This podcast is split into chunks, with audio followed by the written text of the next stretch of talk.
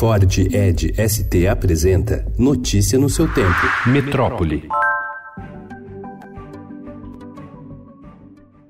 O governador Wilson Witzel assinou decreto que acaba com o incentivo à redução de mortes provocadas por policiais. O texto foi publicado ontem no Diário Oficial, três dias após a morte de Agatha Félix, garota de oito anos atingida por um tiro de fuzil nas costas durante a operação no complexo do Alemão. Desde 2011, o Estado pagava bônus aos policiais que atuassem em regiões onde houvesse queda no número de mortes pela própria polícia.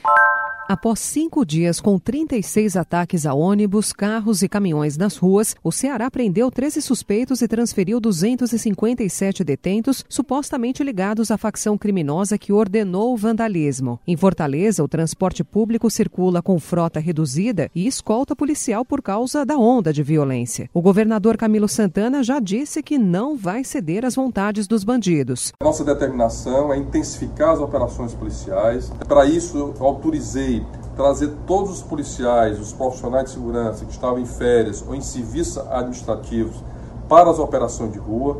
Estamos também com uma parceria importante com a Polícia Rodoviária Federal, com a Polícia Federal, com o Ministério Público, com as outras forças de segurança, com a Guarda Municipal e a MC aqui em Fortaleza, no sentido de realmente enfrentar e combater esses crimes cometidos nesse momento na nossa capital. O governo cearense atribui os ataques a uma reação ao enfrentamento ao crime organizado no estado. Uma brasileira de 25 anos afirma ter sido estuprada coletivamente por três homens em Bilbao, no País Basco, no norte da Espanha, na noite de sexta-feira. A violência sexual teria ocorrido enquanto a mulher participava de uma festa no apartamento de um dos suspeitos. Segundo amigos, a vítima teria sofrido dezenas de abusos até a tarde de domingo, quando foi resgatada. De acordo com as autoridades locais, os três homens não tiveram as nacionalidades informadas, se apresentaram voluntariamente à polícia na tarde de terça-feira para prestar depoimento. Um quarto suspeito suspeito também foi ao local, mas acabou sendo liberado.